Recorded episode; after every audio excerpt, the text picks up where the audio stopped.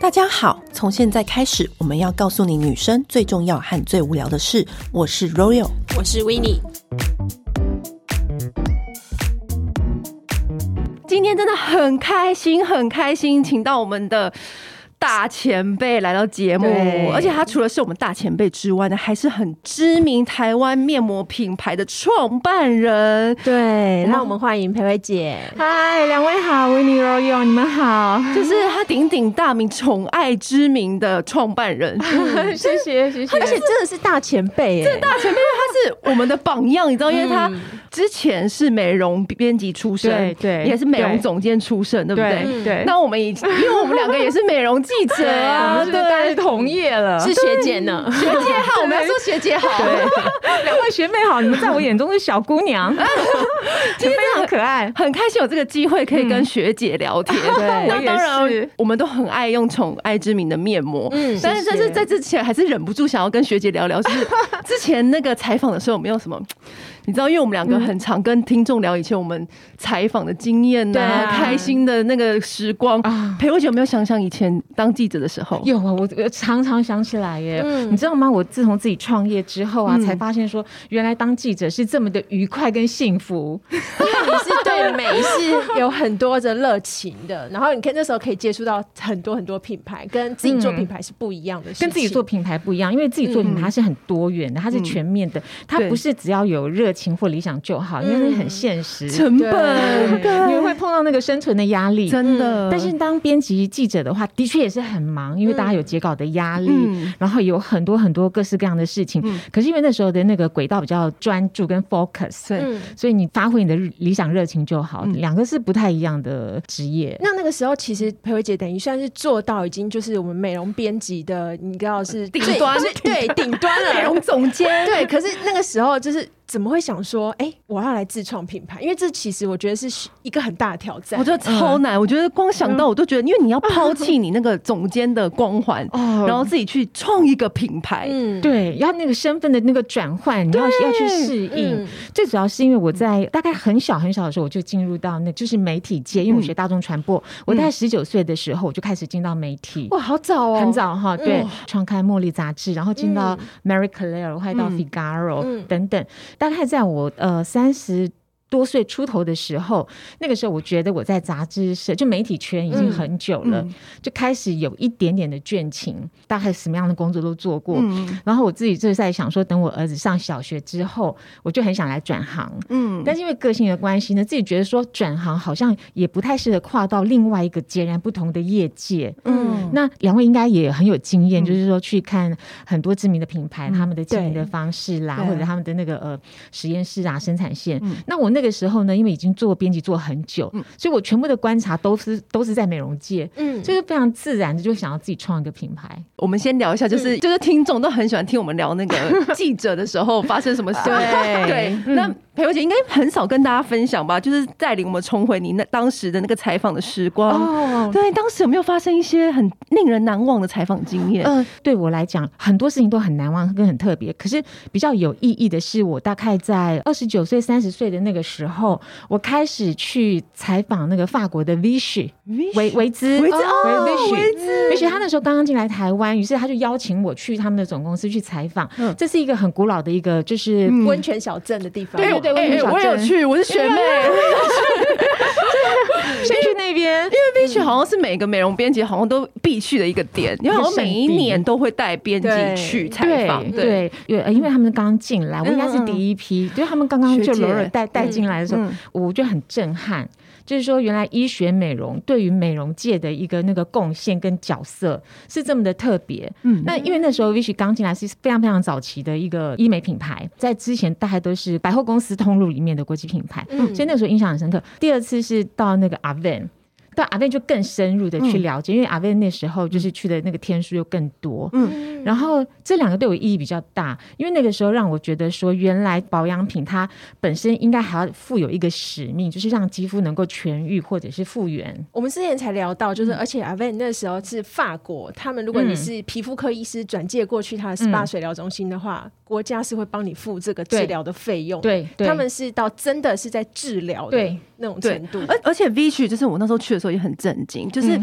你。你知道水疗吗？他们那边不是很盛啊行对，然后台湾就是顶多很多水的地方就是游泳池或者温泉， 可是啊，他们那边的那有一个特别框列起来那个水的区域，对是只有就是皮肤科医生，比如说你现在有皮肤病，然后皮肤科医生你要拿着处方签，你对才能够进去使用那边的水龙头，对跟装那边的水回家。皮肤对我们人类的贡献，并不是只是在美貌而已，嗯对它有很多的保护的功能。嗯没错，对，所以它我觉得它那是这两个，就是对我来讲是意义比较深刻的一个采访，它也影响了我很多也影响你未来做品牌的一个方向。嗯方向，对不对？对第我还记得我第一次用《宠爱之名》面膜的时候啊，大 S 我看她的书，对 然后就立刻冲去买，嗯哦然后就用，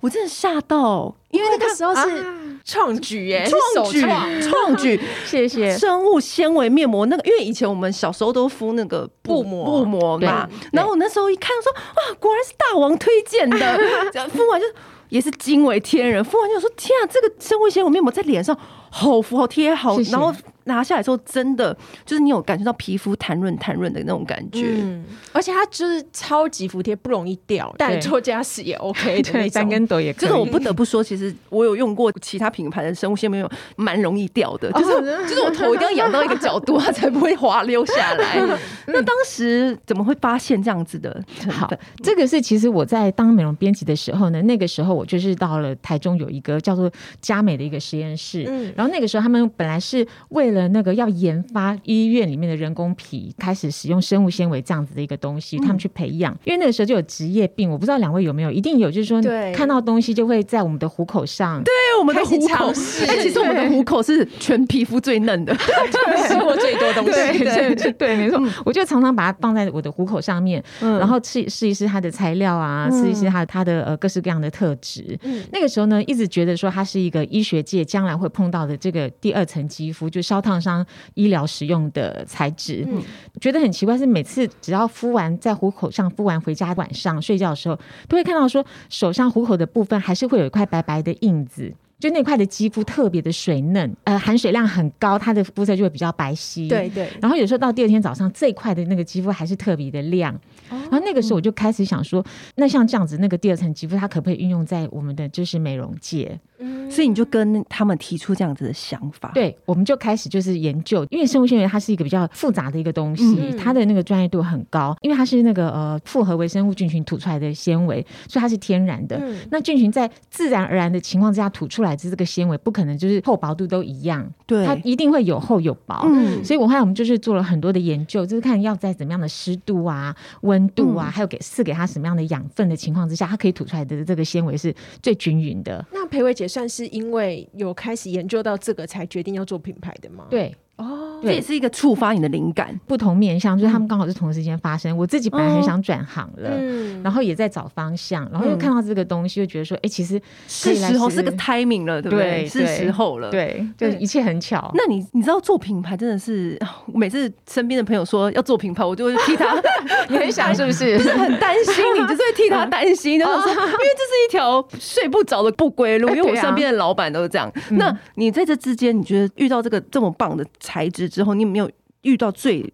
困难的地方？之所以会创品牌，是因嗯为当时了解不多，不像两位你们看到可能采访了很多人，然后也知道很多的那个创业的过程。我当时呢，或嗯没者是想那么多，没有想那么多，就直接就想去去创立，所以是一想头太多反而不会做。对想想太多就会会怕，对而且我现在叫我重来一次，我可能也会非常的犹 豫，东西太多。对，其实我一开始最难的地方是财务报表的部分，哦哦，反而不是的，因为因为其实美容是你的专业嘛，对我看了很多了，写字啊，然后行销文案也都是我们的专业，对但是碰到那个财务报表，碰到数字就哇，对，就是你非常非常的陌生，嗯因对为我以前是学大传的，嗯所以就是运用媒体啊、器材啊、采访啊、写都其实都还好对，但是就碰到那个整个公司营运的时候，财务报表的部分是我非常陌生的一块。没错，而且还要算那个什么工厂成本啊、销售啊、什么对利润啊什么的。非常大不同的逻辑，在我整个创业过程中的早期，我在那个运用就是财务报表，然后使用那些 ERP 的系统啊，难度跟挑战是比较大的。等于是你要重新学另外一个因为是一个领新的域东，西对不对？对、嗯对对库存啊，然后仓储啊、物流啊等等这些比较难。但这中间是不是也遇到很多贵人？就是、哦，对对对不对对对。其实我对觉得，是不是大 S 怎么会接触到你们那个面膜？哦，对对大 S 其实也是我们非常多重要的贵人之一。嗯记得她好像是她在刚好在准备要出《美容大王》这本书之前，嗯，可能是在那个皮肤科诊所用到了我们的面膜，然后后来呢，他们就是有跟我们联络，呃，让我们知道说，呃，大 S 她在准备要出这本书，那几乎已经截稿了。嗯，后来大 S 好像是觉得说想要推荐，在这里面加上这个东西来推荐，所以我们那时候应该是最后一个把我们的新闻稿呃送给他们，让他们参考的一个品牌啦。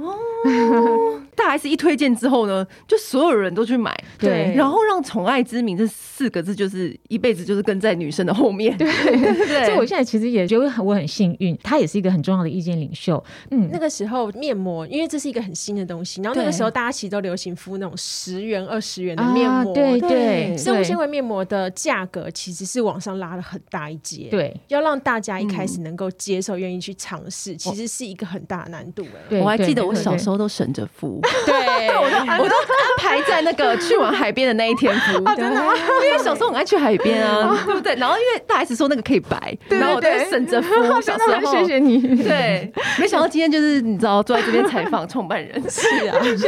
对，我觉得那刚刚有提到说，我有两个两个品牌是我在采访过程中对我意义影响很大的对，一个是 Vish，一个是 Aven。嗯嗯，所以我自己创立品牌之后，我的那个其实一开始的通路只 focus 在诊所，并没有想到要到那么多的美药妆通路，嗯只在诊所里面，在诊所里面，它就是会产生了一些呃价差，还有定位上的一个设计。嗯嗯，所以会跟当时我不知道你们可不可以谈品牌品牌名，就是那个时候应该都是单体面膜吧？啊哇，对不对？去哪？哇塞，是不是？哇塞，这还在 吗？这是古老，这是考古丹迪，我知道，哎，我这是考古，它是不是一箱一箱买，然后比如说一片五十元买到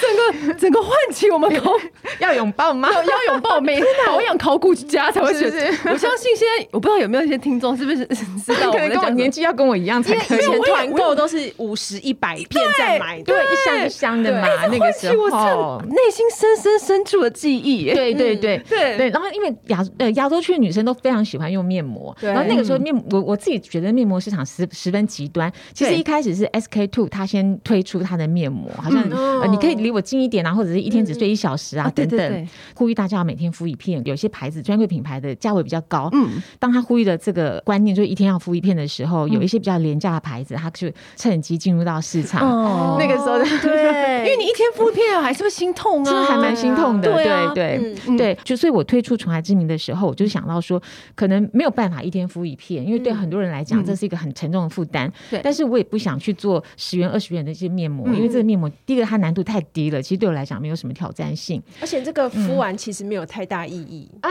对没因为我错我啊，我看到那个佩佩姐之前有访佩轩老师，啊然后那啊时候我就是那个时候有访问过佩轩老师，我说嗯哇有那个 EGF 面膜，大家每天都敷一片，嗯嗯然后老师问我说你那那一片多少钱？我说好像是二十，然后老师就说。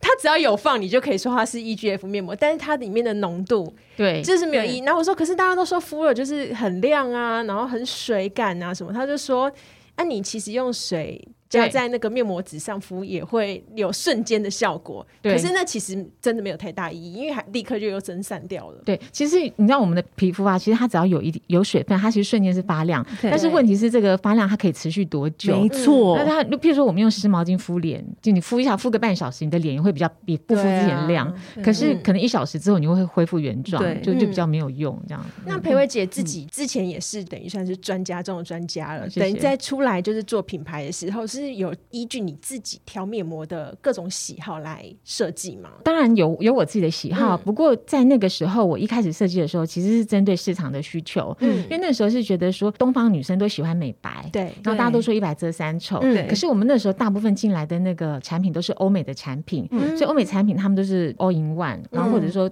注重的是抗老，所以美白的产品我们都是要用日系或日系的牌嗯子，但是就又很繁琐，它的步骤很多。再来就是东方女生会喜欢用面膜，所以我那嗯个时候就是先锁定市场，就是要面膜跟美白结合的产品好像稍微少一点，嗯没有那么多。嗯，所以先从这个角度去切入，再来第二个那个顺位是它的有效性。那因为那个生物纤维它的厚度，如果你到一定的厚度的话，它有一个下压力，嗯那比较可以把精华液智慧性的压到那个就是渗透进去肌对肤里，到我们的对肌肤底层。嗯这两个重点就是可能市场很需要，然后可又可以弥补刚刚提到，就是说你也不需要每天都敷一片，你可能七到十天敷一片，就是但又有效果。敷一片就可以撑一周，对就跟我小时候一样，就是选在那个晒太阳隔天赶快敷这样子。 因为我当时我自己也也有这样的需求， 我也我也不想每天敷，我也想要七天十天敷一片。哎、我这可以另外问一个问题吗？就是因为我觉得啊，创立品牌啊，其实最难的是帮品牌命名。对哦对对，我想破脑哎、想破脑。对，你这当时这个名字怎么来的？因为我觉得对这名字真的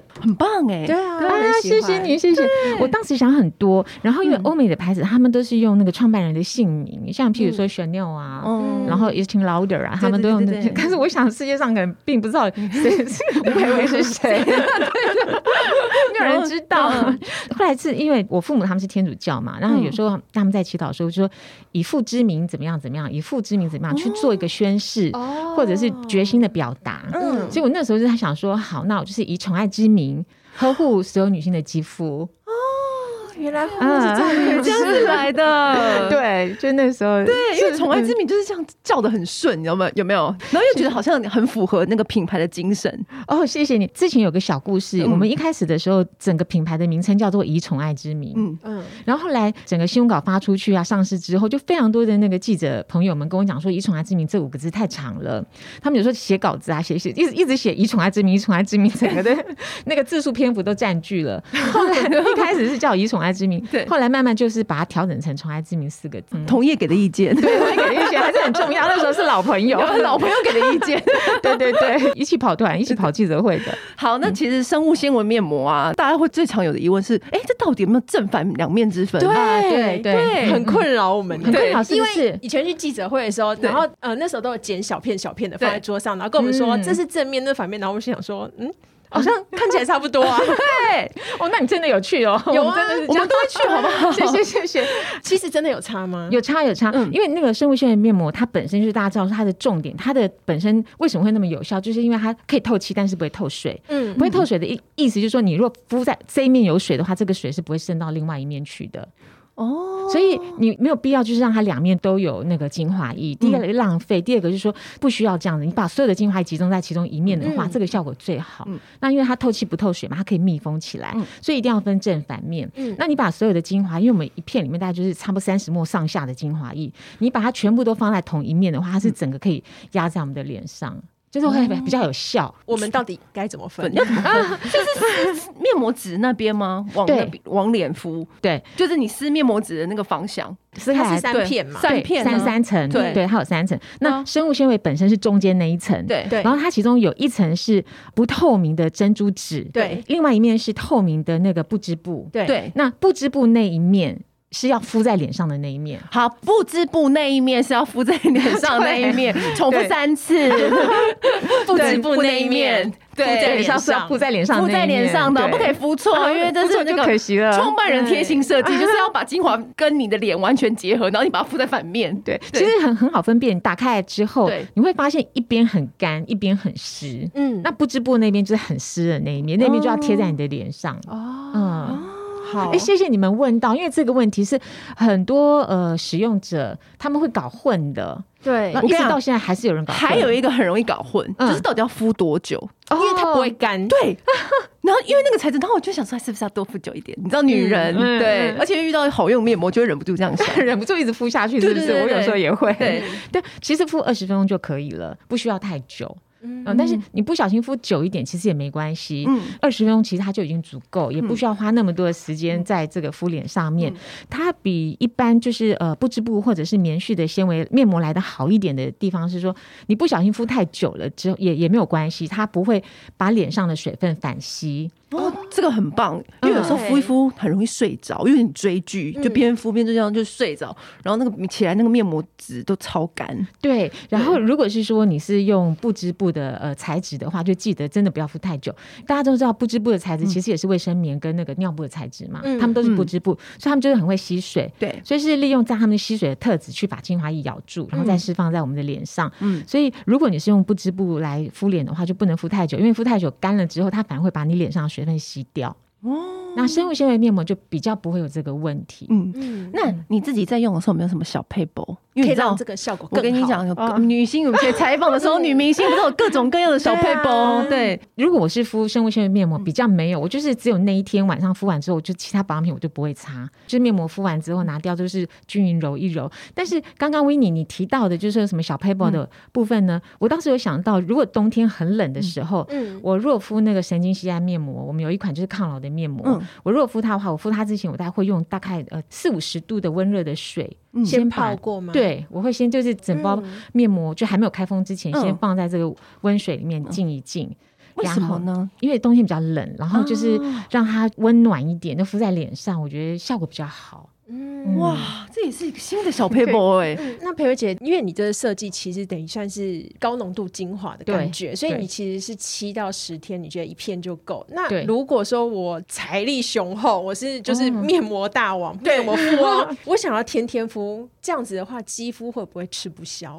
基本上如果是说皮肤是健康的话，天天敷是不会吃不消，嗯但是我觉得、我真的觉得没有必要。没有必要每天都那 个吃把费这样子。对啊， 对，因为你知道，我懂有些女人的心态，就是哦，这次出门晒好黑哦，我要连续三天都敷，这样子对，这样 OK 吗？我觉得如果短期之内连续三天敷还可以，嗯但皮肤皮 肤就 OK 是，但是我是觉得没有必要，因为如果是你已经选到了生物纤维，然后嗯就是就是精华浓度那么高，然后单价其实也比较高，就是没有必要。因为我一开始设计一盒里面是三片，嗯对然后七到十天用一片，其实一盒就是一个月的分量。哦，你看，这就是专业美容编辑出身的 Yes 就是不以图利为主。对，因为我们因为我们永远都有一个使命感在，不知道为什么，对没错就是无法对推荐我们不喜欢的东西，哎真嗯的。谢谢你，我觉得哎、诶你真的很厉害，因为我其实还没有想到说，原来我的直觉跟潜意识是这样。 你没就有还是有那个，我们我们我们心中还是有那个魂在的。对，有对嗯有有编辑混，我会想，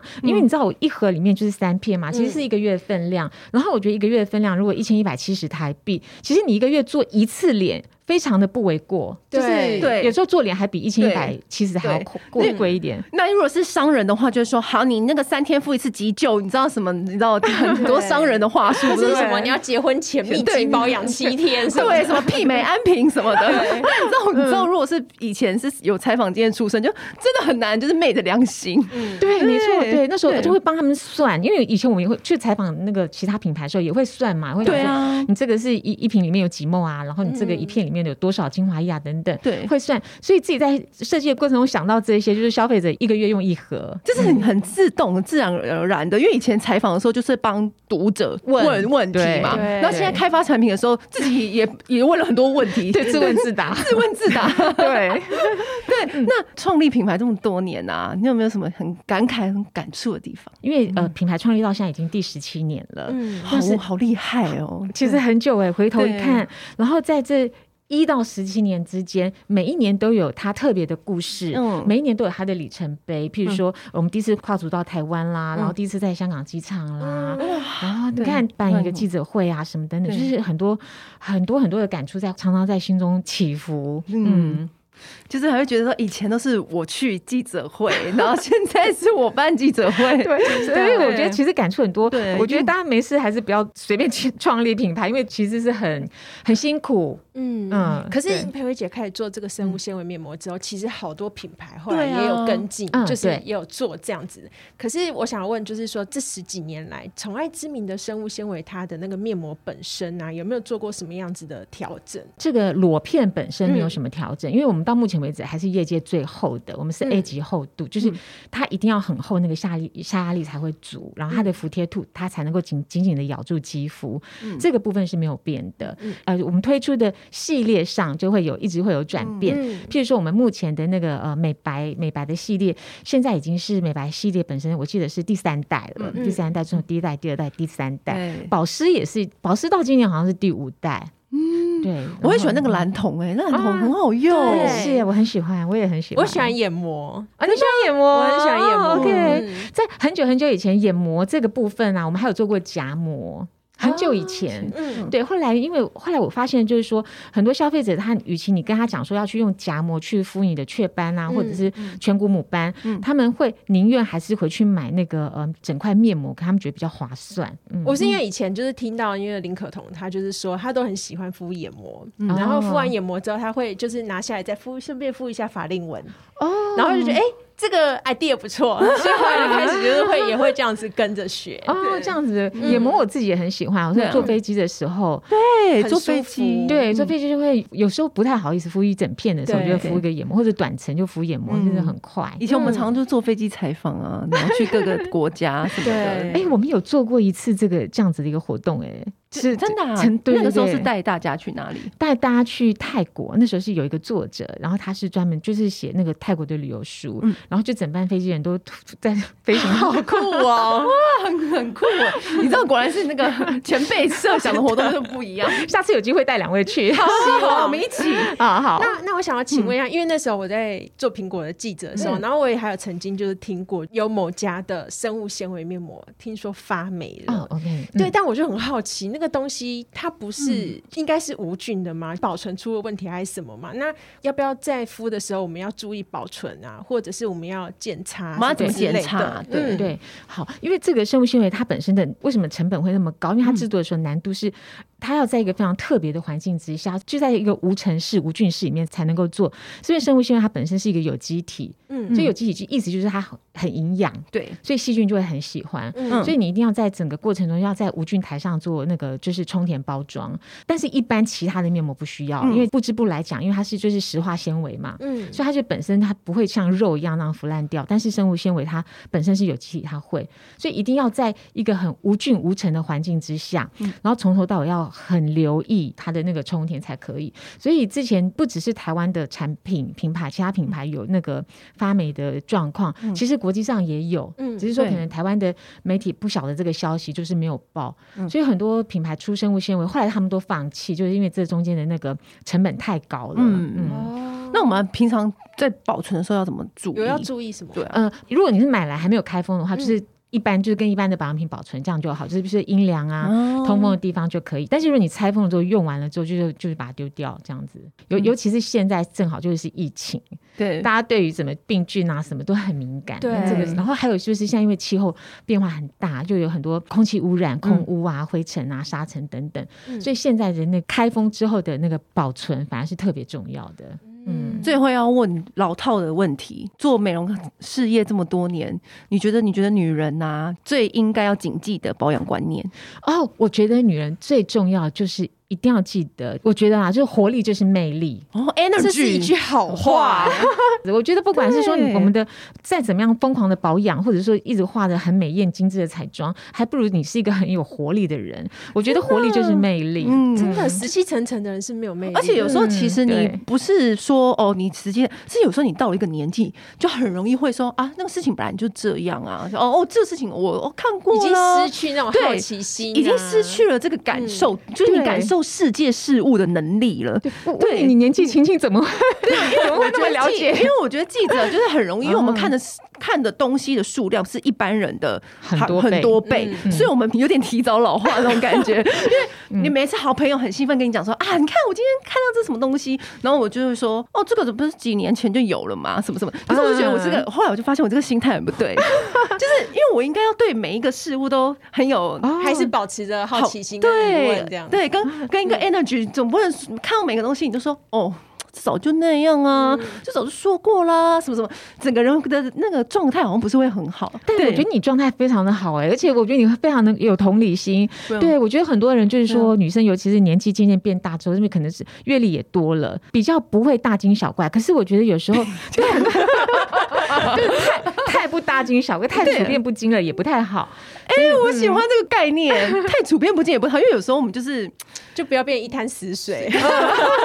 不要变成一只死鱼。对嗯对，某些事情是可以处变不惊，是一种优雅，可是太处变不惊。好像也不太嗯对，好哦哦，，这也不太好 哦。对， 哎、对，真的很开心哎，裴友姐可以来我们节目，谢谢跟我们分享那么多。 对，谢谢那那身为就是美容大前辈，嗯哎对对就是对谢谢。呃，裴慧姐有没有什么更新的东西，就是在酝酿当中，或者是更新的科技啊、保养啊方面的新知，可以跟我们分享？你也知道，我们就嗯想要独家。 好，我对们来来聊聊看。呃，其实有很多新的东西一直不停的在研发之中。对那我觉得现在刚好最近有一个那个很好的一个保养成分，我想跟大家再讨论一下。就、嗯你们知道恶劣酵母，恶劣恶劣酵母就就是是我觉我觉得这恶劣酵母这个成分呢，它是目前我觉得大家可以去特别关注、可以了解的一个成分。哦真的，我我给你等我一下，我马上笔记。对， 列列怎么 写？你等一下再跟我哦讲好。而且酵母对它本身就是说，呃，因为我们在脸脸部，其实因为我们我们的脸部有很多的分泌物，有我们的皮脂，然后油脂、汗腺等等，对所以脸上会有很多的菌群。没错那这个菌哦对有好的也有坏的，嗯就像我们的肠胃道保养一样。你这是很很夯的话题。然后，如果是说有太多的那个不良的病菌在我们的脸上，譬如说痤疮杆菌的话，我们就会有长有很多青春痘嗯等等。恶劣酵母呢，它本身产生的一些那个就是分泌物，或者它产生的一些精华，刚好是可以喂养我们脸上的好菌，让我们的脸嗯上的好菌变多，然后恶菌它就会变少。就它是一个很好的益生元，这样对对，嗯没错，没错，对，它就是一个这样的一个概念。那我觉得以前一般保湿。如果谈到保湿的话，我们都会讲到玻尿酸。那玻尿酸它本身在那个保湿界担任那个就是首席保湿官也很久 了。我觉得接下来的保湿，大家可以朝向恶劣项目去研究一下。哦嗯，，它除了当益生元，它也可以有保湿是效效果。对对，而且它保湿的那个呃方式比较，我觉得比较健康，就是让我们整个脸上的菌群，它是处在一个好菌多于坏菌的情况之下。就是一个健康的循环。嗯对对对，所以我觉得我自己是觉得恶劣项目还不错。立刻笔记， 笔记的东西也太多了吧？ 对，然后我嗯我们大概在呃十月的左右会有那个恶劣项目的面膜会产生，然后 到到时候再让两位试用看看。也也是在生物纤维方面吗？呃，这次不是，嗯这次我们是会在使用在云丝膜的部哎，分。对啊，那裴裴慧姐这对啊边怎么决定，就是什么样子的嗯，精华我是放在生物纤维，什么样子的是放在云丝膜？因为那个呃，生物纤维刚刚我们有提到，因为它本身就是制作过程比较复杂，嗯所以它的那个单价没有办法一直压低，它就是有嗯它一定的单价。可是因为有越来越多的年轻女孩子，她们其实也很想要使用那个传爱之名的对我们的概念，啊然后或者研发的一些那个精华液，嗯所以我们就会有在那个价位上做了一些差。那云丝膜是一个呃另外一种我自己很喜欢的一种那个材质，它比较薄一点。嗯如果有些女孩子她们在预算不够，或者是说 入门款，入门款。对比较亲切的话，对对入门款，我们就会选用那个云丝膜材质。嗯，搭配你刚刚说的那个恶劣项目是两个也是很 match，的很 match，对嗯对，因为恶劣项目它是一个很基本的一个肌肤的保养，嗯所以我觉得用云丝膜来带它不错。那如果要强效保养，譬如说你但希望非常快的那个变白，或者说很有效的那个保湿或者抗老的话，你可以选择生物纤维。嗯，这个分类就不错。对啊，嗯就是看你 的肌肤的需求对去对选择购买。对对对对，我们的大前辈，我们的吴培女士呢，她其实自己也有两个 podcast 的频道哦。对，对一个是玛格丽特力量大，对然后一个是陪你聊聊两个。那如果说你想要跟裴伟姐知道她更多的那个美容知识的话，你们都可以去听。这样，谢谢谢谢，对我因为有两个那个 podcast，一个对是那个玛格丽特力量大，对就是也是讲一些跟美容有关的东西，然后另外一个是陪你聊聊，是那个宠爱之名曙光协会呃赞助的一个 podcast，我知道的一这节目个的话，好像都会聊一些就是心灵方面的对哦专家，然后对跟他们一起来讨论。女性的身心灵，对对对对我觉得、嗯、对，然后就是你看大前辈出了两 一次就出两个 podcast 节目，谢谢如果大家就是很想要知道更多更多的话，就是可以去裴伟姐的节目听这样子，我们都会谢谢把那个链接附在那个呃说明栏里面。对。谢谢谢谢谢谢裴伟姐来谢谢，好，今天就这样喽，拜拜拜拜拜。按订阅，留评论，女人想听的事，永远是你最好的空中闺蜜。